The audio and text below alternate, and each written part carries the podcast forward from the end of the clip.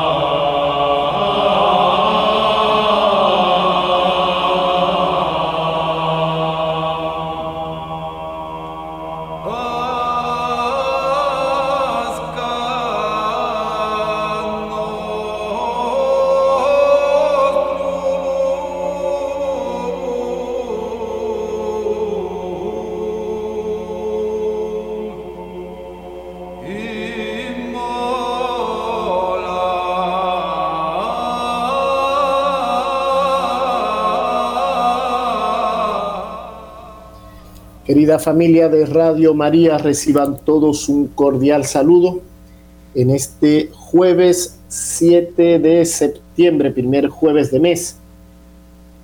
Damos, eh, como siempre, gracias a Dios eh, por permitirnos encontrarnos nuevamente a través de este espacio, el cual es posible y por ello también damos gracias pues eh, a, la, labor de, todo el equipo de trabajo que, eh, como decimos, hace posible este su espacio, liturgia y espiritualidad cristiana.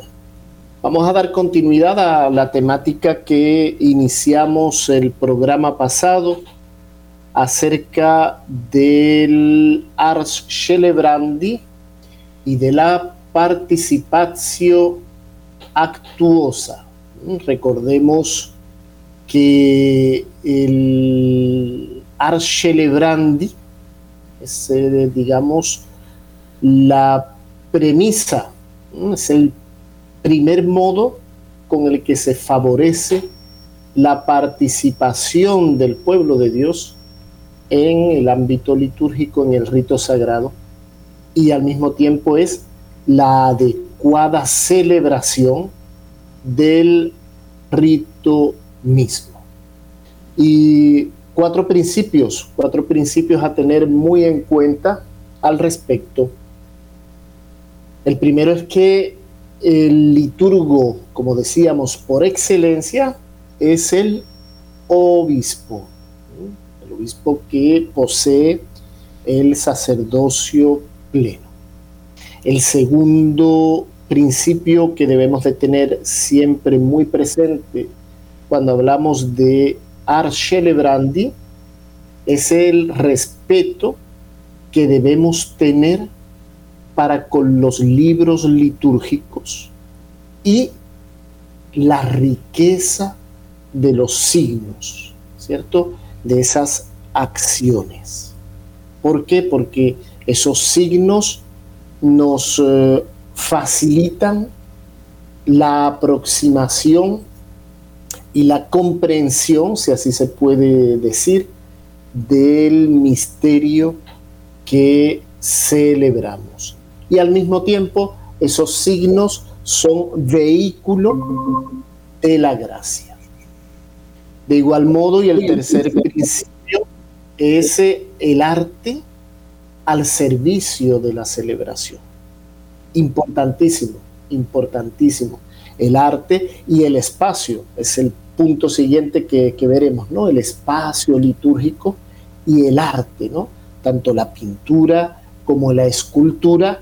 Y cuarto principio, el canto litúrgico. Dentro del arte, la música y atención, haciendo siempre esa distinción clara entre la música sacra y la música litúrgica, siendo la música litúrgica por excelencia el canto gregoriano, que no es otra cosa que la expresión musical de los textos litúrgicos. La música sacra es todas aquellas composiciones compuestas para ser que referidas evidentemente al ámbito sagrado y que han sido compuestas para ser interpretadas en los ámbitos sagrados.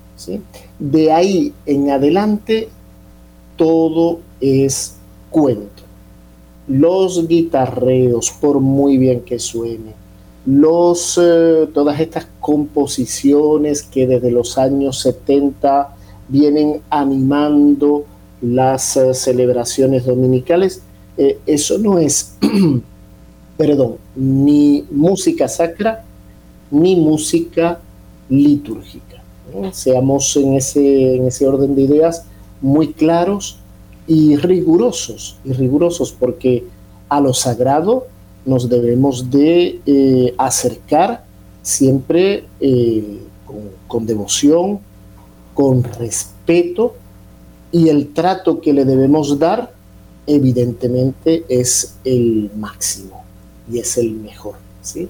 Entonces, eh, distingamos en ese sentido y particularmente en lo que se refiere al, eh, a la música litúrgica y a la música sacra, eh, sepamos distinguirla de todo otro género musical que si bien viene, viene a hacer eh, referencia ¿no? a las cosas de Dios, pues bueno, realmente no tienen absolutamente nada que ver. Bien, estábamos hablando, eh, por tanto, de los gestos, los gestos litúrgicos, los gestos que nos llevan al ámbito, al ámbito, digamos, ritual, al ámbito litúrgico, los gestos litúrgicos. Y de la mano del doctor Righetti, de Mario Righetti, encontramos eh, ocho categorías. Las vamos a recordar, ya las eh, expusimos en el programa anterior, pero siempre es bueno recordar. Estas ocho categorías son las siguientes. Los gestos litúrgicos sacramentales. Los gestos, segunda categoría, de la plegaria. Tercera categoría, el gesto del ofertorio Cuarta categoría, los gestos de la penitencia. Quinta, gestos del saludo y de la fraternidad. Sexta, los gestos de reverencia. Séptima, los gestos llamados de, la comodidad, tales como el sentarse, tales como el ayudar al celebrante, que el antiguo eh, modo de celebrar la Santa Misa correspondía ya no solo a los acólitos, sino al subdiácono y al diácono, el lavatorio de las manos, comodidad, poderse eh, lavar los dedos para disponerse a, la acción propia eh, del, ofertorio y el dar y el recibir. Esos son los gestos que llamamos de la comodidad y la octava categoría, las procesiones. Las procesiones. Bien, en la primera categoría, y lo, lo expusimos en el programa anterior, hablamos de los gestos sacramentales y abordamos la imposición de las manos y la señal de la cruz. Y el día de hoy vamos a ver los gestos de la plegaria, gestos de la plegaria. Bien, cuatro serían los gestos que eh, abarca esta categoría. El primero, la plegaria en pie y con los brazos extendidos y elevados. Lo vemos en, gran, lo vemos muy a menudo, ¿no? En las celebraciones, ¿no? Los brazos extendidos, elevados y en pie. Segundo, la plegaria dirigida hacia el oriente y con los ojos hacia el cielo la plegaria dirigida, atención, hacia el oriente. Las iglesias, los templos, normalmente están orientados y toda la acción litúrgica se dirige hacia el oriente, hacia el oriente. ¿Por qué? Porque es desde el oriente donde sale el sol y nuestro Señor es el sol salutis, el sol invictus, el sol de la salvación, el sol que no ha sido vencido, ¿no? Es aquel que irrumpe las tinieblas para dar claridad. Hacia Él nos dirigimos. Tercer eh, ámbito, la plegaria de rodillas. No es, eh, aquí haremos una distinción entre el orar de rodillas y lo que es la genuflexión, que es arrodillarse, ¿no? Puntualmente. Pues la plegaria de rodillas. Normalmente eh, vemos cómo durante la celebración de la Santa Misa hay un momento en el que el acólito toca la campana después del Sanctus y todos nos ponemos de rodillas.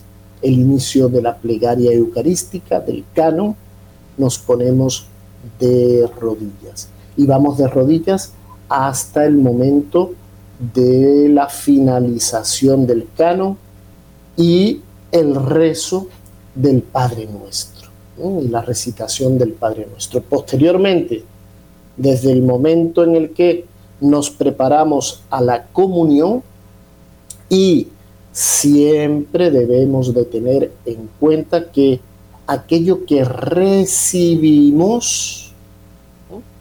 aquello que recibimos en la Eucaristía no es cualquier cosa, no es un trozo de pan, no es un símbolo, es a Cristo mismo. Cuerpo, sangre, alma y divinidad. A Cristo sustancialmente presente. Por tanto, debemos recibirlo con la mejor disposición interna, es decir, estar en gracia de Dios y efectivamente con la mayor, con el gesto que expresa la mayor reverencia, el mayor honor, es decir, de rodillas. A Cristo se le recibe de rodillas. Y cuarta, cuarto aspecto dentro de los gestos de la plegaria, la plegaria con las manos juntas. Por tanto, hoy veremos los gestos de la plegaria. Intentaremos, si nos da el tiempo, ir hasta el gesto del ofertorio, es decir, la elevación. Si no, gestos de la plegaria. La plegaria en pie con los brazos extendidos y elevados, primer aspecto. Segundo, la plegaria dirigida hacia el oriente y con los ojos hacia el cielo. Tercero, la plegaria de rodillas. Y cuarto, la plegaria con las manos juntas. Bien, antes de dar continuidad, Vamos, por tanto, a nuestra primera pausa musical. En el programa anterior vimos y oímos, ¿no? El salve, la salve y el alma redemptoris mater. Dos de las cuatro antífonas que se entonan eh, normalmente al final de, eh, de la recitación, ¿no? Del oficio divino, del oficio particularmente de completas, que es el momento en el que el alma se dirige a Dios eh, antes de ir a descansar. Y se dirige a Dios antes de ir a descansar, dirigiéndose a la Santísima Madre de Dios, a la Santísima Virgen María. Pues bien, escuchamos el sal, la salve, el salve regina, y el alma redemptoris mater, que se nos da en el tiempo de Pentecostés Adviento para el salve regina y para el tiempo de Navidad el alma redemptoris mater. Hoy vamos a escuchar el ave regina shelorum y el regina Shel el ave Regina Shelorum, que es cantado desde el 2 de febrero, cuando termina el ciclo de Navidad, hasta el miércoles de la Semana Santa. Vamos a escuchar, por tanto, el ave Regina Shelorum, que como digo, se canta al final del oficio de completas, al concluir la jornada. Pues bien, Vamos a escucharlo en una composición del maestro Palestrina y ya volvemos.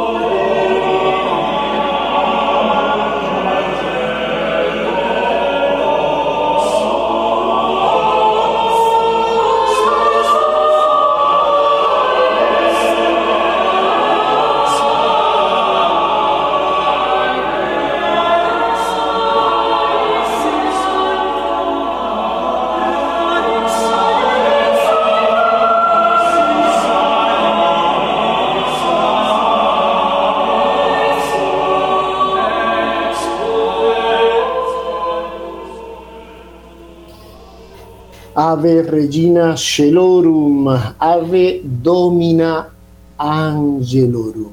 Salve Reina de los cielos, Señora de los ángeles. Salve raíz, salve puerta que dio paso a nuestra luz. Hermosa composición polifónica del maestro Palestina. Bueno, vamos a dar continuidad a la temática y comenzamos con los gestos de la plegaria. Los gestos de la plegaria. Eh, habíamos dicho que son cuatro. De pie con los brazos extendidos y elevados, dirigidos hacia el oriente con los ojos al cielo, la plegaria de rodillas y la oración con las manos juntas. Una posición rígida, una posición erguida, más que rígida, erguida, era la postura acostumbrada para la oración en los pueblos antiguos, los pueblos antiguos. Los eh, pueblos, eh, los hebreos, por ejemplo, oraban en el, en el templo y en la sinagoga de pie, con la cabeza descubierta y elevando las manos al cielo.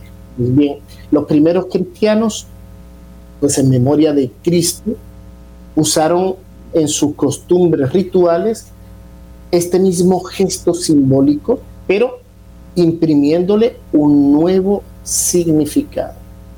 Nos dice el maestro Righetti, este significado no era otro que el sentimiento del ser humano que no es ya más esclavo del pecado, sino libre por ser hijo de Dios, hacia el cual puede elevar confiadamente sus ojos y manos como a su Padre. Era una representación, por tanto, viva de tal postura cristiana en la oración, eh, este sentimiento, ¿no? Es decir, me dirijo confiadamente, con respeto, pero confiadamente a mi Padre. Y es la figura que denominamos del orante. Esta figura del orante la vemos reflejada sobre todo en los frescos, ¿no es cierto? Y en, por ejemplo, en las, las antiguas catacumbas, eh, en el arte que denominamos paleocristiano. Pues bien, en este arte paleocristiano, de los primeros eh, siglos del cristianismo, el orante siempre aparece en pie, la cabeza elevada y erguida y los ojos elevados al cielo, teniendo las manos extendidas en cruz. Así lo atestiguan ya no solo eh, los vestigios artísticos, sino también los primeros escritos y los padres de la época, así por ejemplo San Clemente Romano, eh, San Cipriano, San Juan Crisóstomo, eh, San Máximo de Turín y atención, el concilio de Nicea lo manda expresamente, de manera que la práctica de orar en pie se mantuvo siempre en la iglesia, siempre.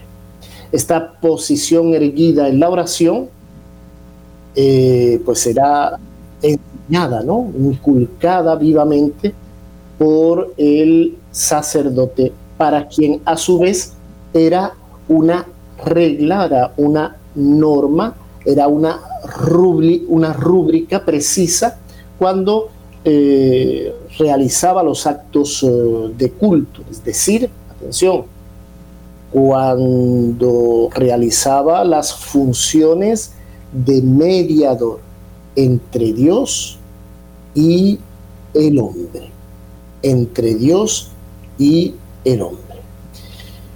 La más antigua representación, nos dice el maestro Righetti, de la misa eh, se encuentra en el cementerio de San Calixto y data del final del siglo II.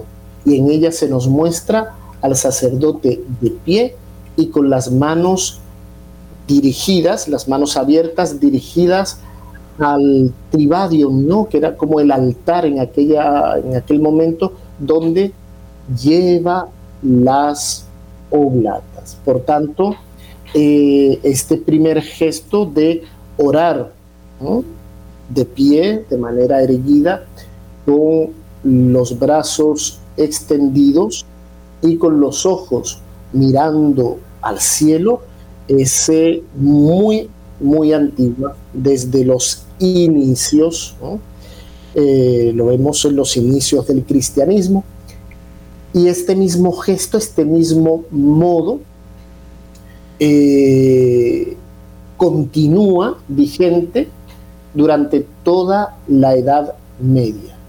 Especialmente se da en el ámbito monacal, en el ámbito monacal.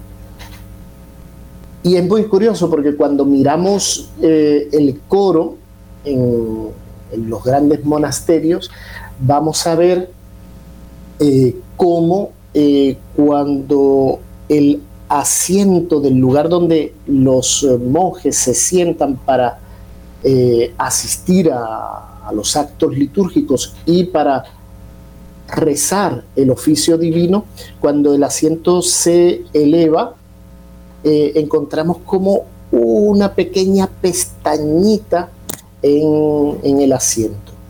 ¿Y para qué?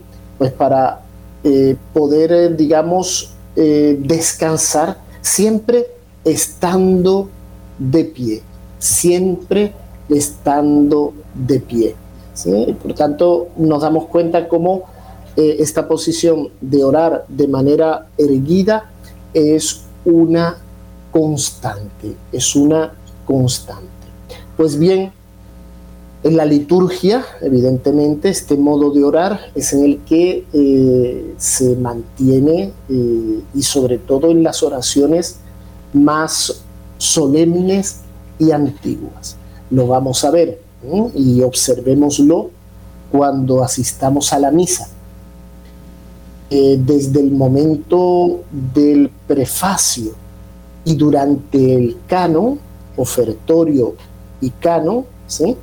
Eh, perdón, eh, sí, bueno, el ofertorio, el prefacio y el canon, vamos a ver en, particularmente durante esas acciones, que son, digamos, las acciones principales, centrales en la celebración de la Santa Misa, vamos a ver eh, continuamente al sacerdote en esa posición, erguido, con las manos abiertas y con la mirada eh, puesta en el, en el cielo.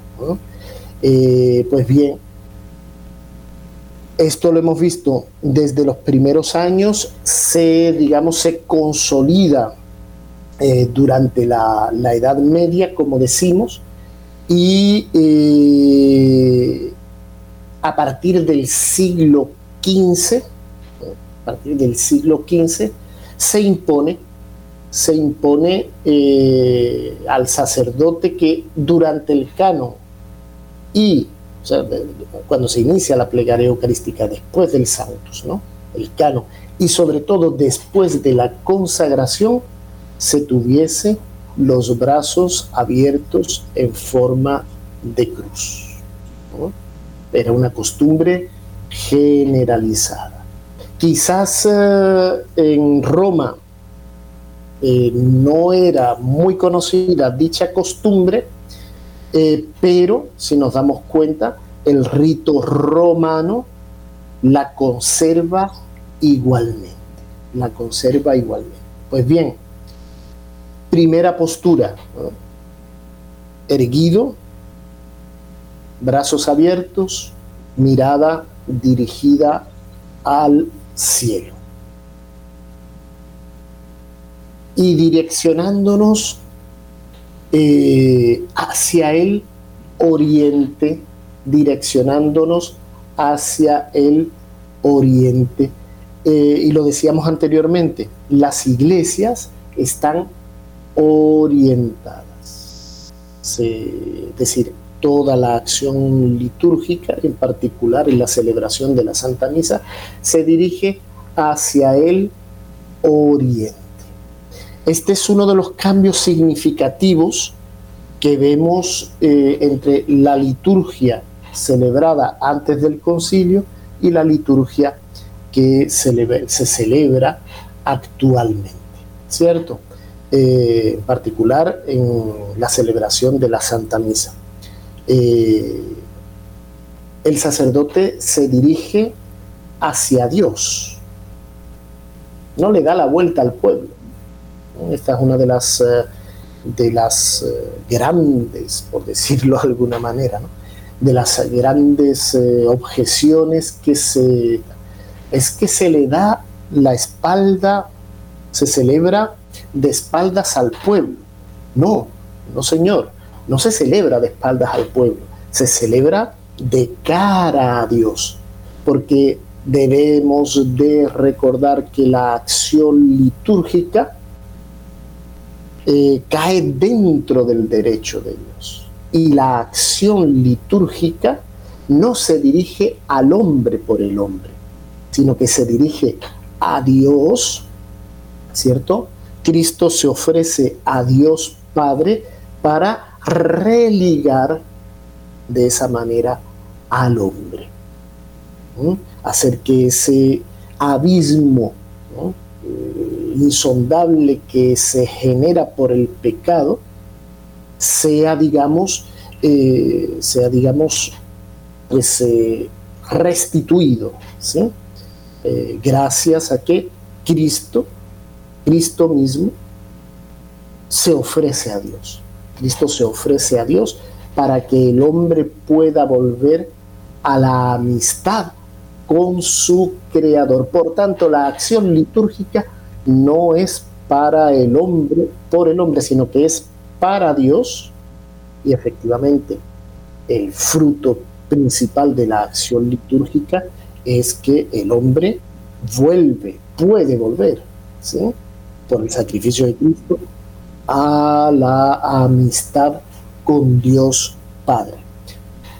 Pongamos un ejemplo del cotidiano. ¿Quién de ustedes subiría a un autobús en el que el conductor, en vez de mirar hacia el destino, estuviese manejando eh, mirando hacia el personal que sube al autobús. Yo no me subiría, ¿por qué? Porque ese señor se pegaría un totazo cinco segundos después. Entonces, démonos cuenta que ese sentido eh, da igualmente sentido, valga la redundancia, eclesiológico a la acción. El sacerdote es mediador entre Dios y el hombre y recibe la oración del pueblo para dirigirla y presentarla a Dios. De ahí que la iglesia militante, la iglesia purgante, por la mediación de Cristo, alcanza la amistad con Dios, con Dios. Entonces veamos que hay una connotación eh, tanto eclesiológica como teológica muy marcada en el sentido en el cual se ora, oramos hacia el oriente. ¿Por qué? Porque del oriente sale el sol y el sol es considerado eh, como figura de Cristo,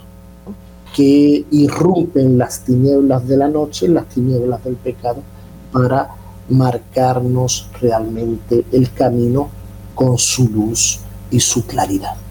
Este punto es importante.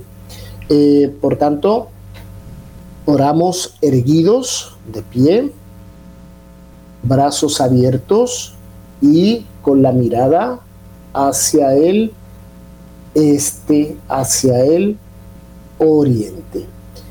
Pues bien, las rúbricas del misal eh, prescriben varias veces al celebrante que adopte este gesto de filial confianza en Dios, distinguiendo una doble forma de este gesto.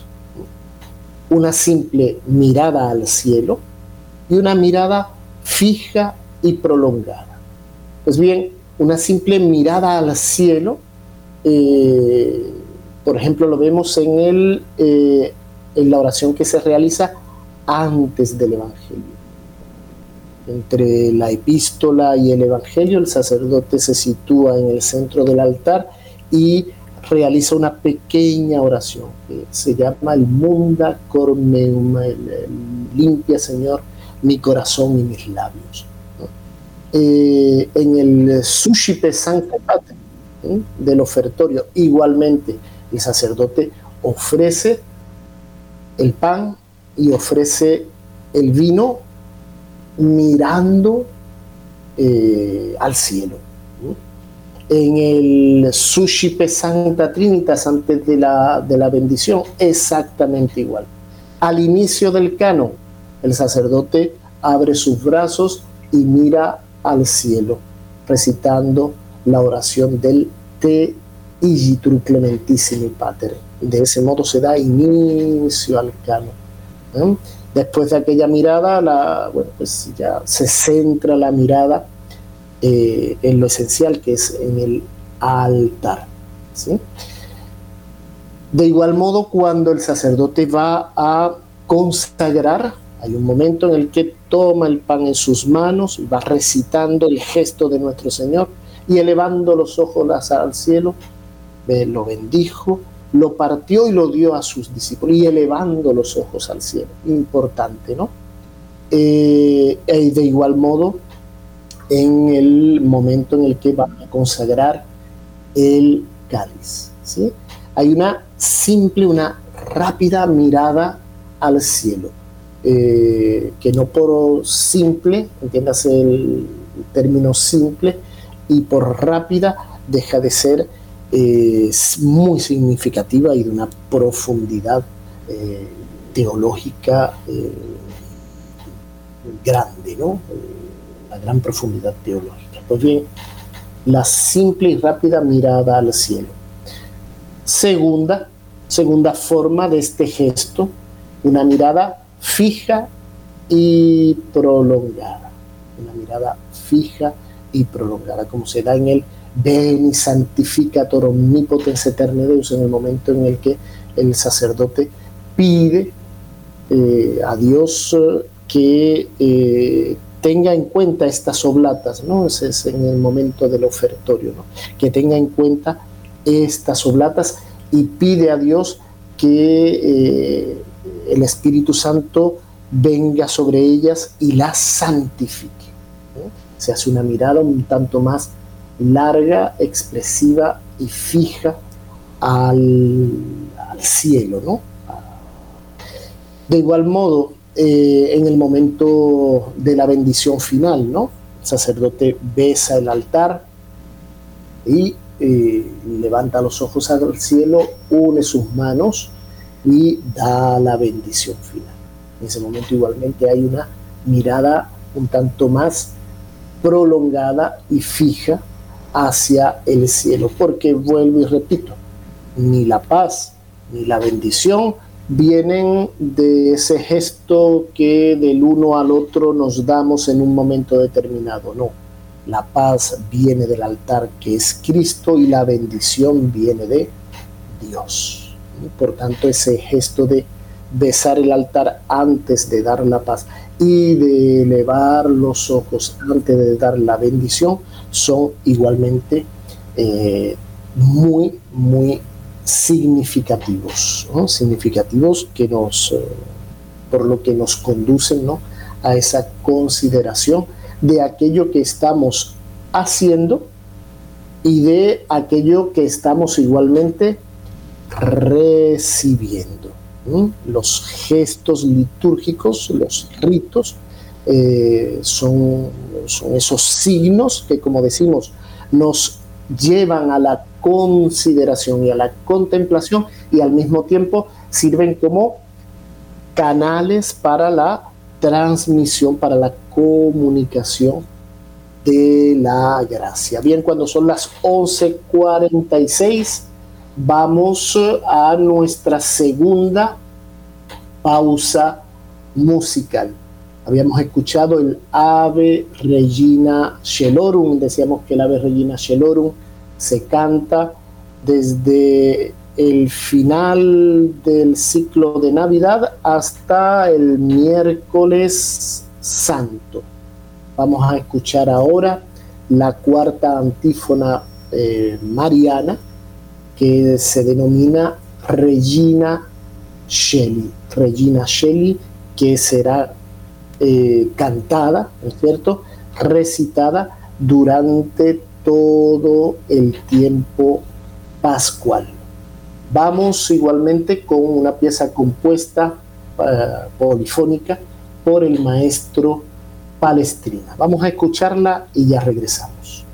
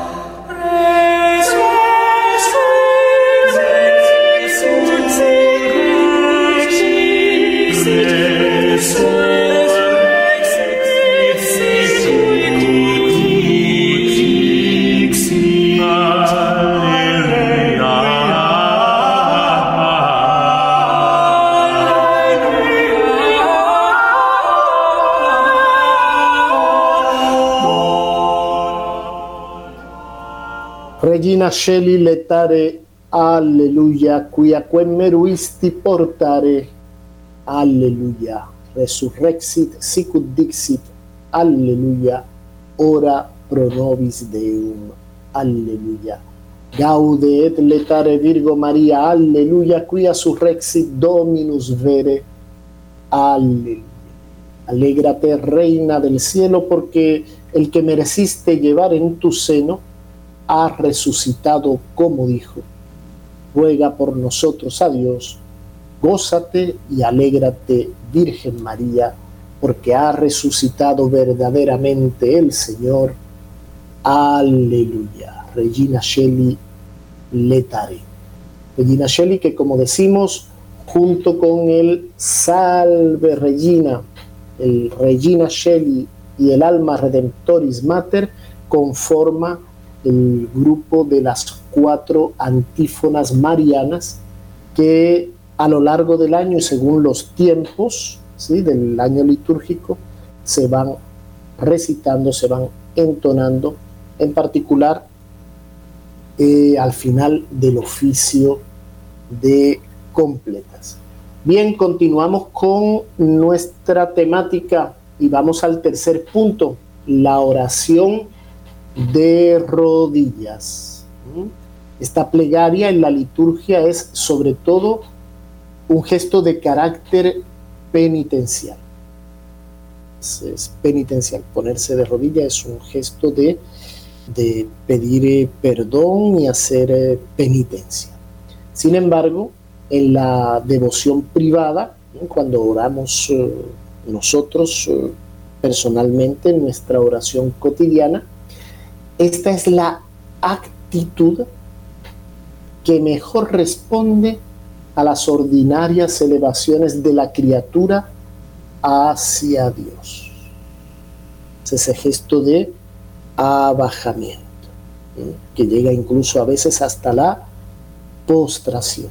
En algunos momentos de la liturgia, eh, nos postramos, nos postramos eh, en el piso, por ejemplo, en la ordenación sacerdotal, por ejemplo, en la ceremonia del Viernes Santo. Nos postramos. Pues bien, eh, la, la oración de rodillas es la que mejor responde a las ordinarias elevaciones del alma hacia Dios, del alma hacia Dios. Algunas veces, sin embargo, el ponerse de rodillas es el efecto de una intensa emoción religiosa del alma, nos dice el maestro Righetti, el efecto de una intensa emoción religiosa del alma. Nuestro Señor, nuestro Señor nos da igualmente ejemplo en, en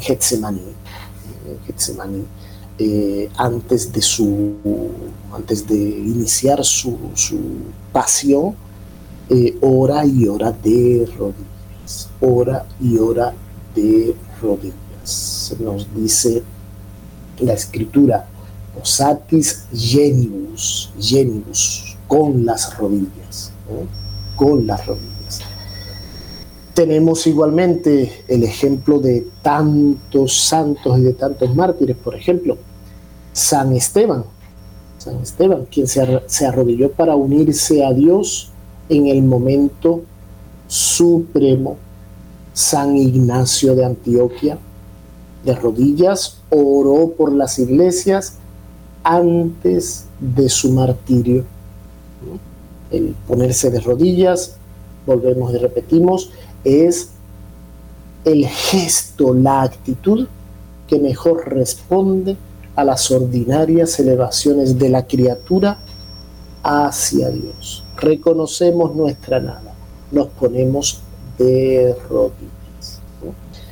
Es por eso y por estos motivos que la rúbrica prescribe arrodillarse durante el solemne momento de la consagración durante el solemne momento de las elevaciones después de la consagración, durante el solemne momento en el que nos encontramos frente al Santísimo Sacramento expuesto.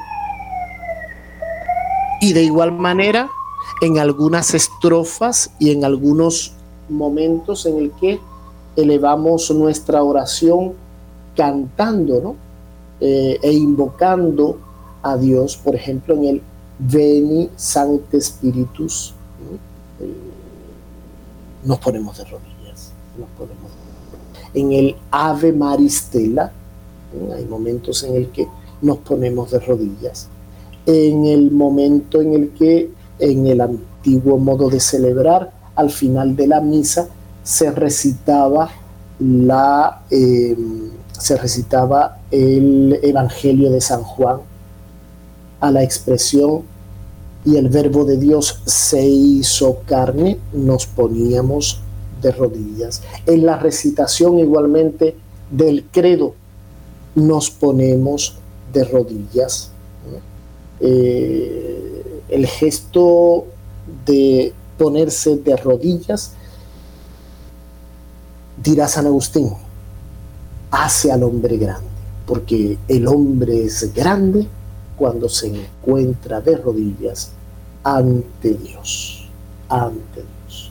Bien, importante tenerlo muy en cuenta cuando asistamos a la liturgia, para así, o a los actos litúrgicos y en particular a la Santa Misa, para así aprovechar y participar de mejor manera en la acción de Cristo, en el acto litúrgico.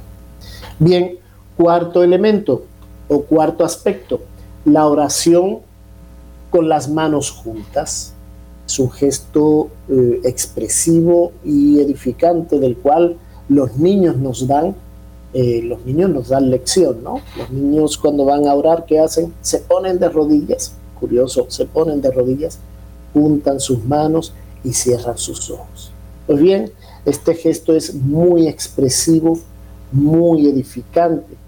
Eh, y bueno, se conoce igualmente eh, desde, desde los inicios, ¿no? Desde los inicios del cristianismo.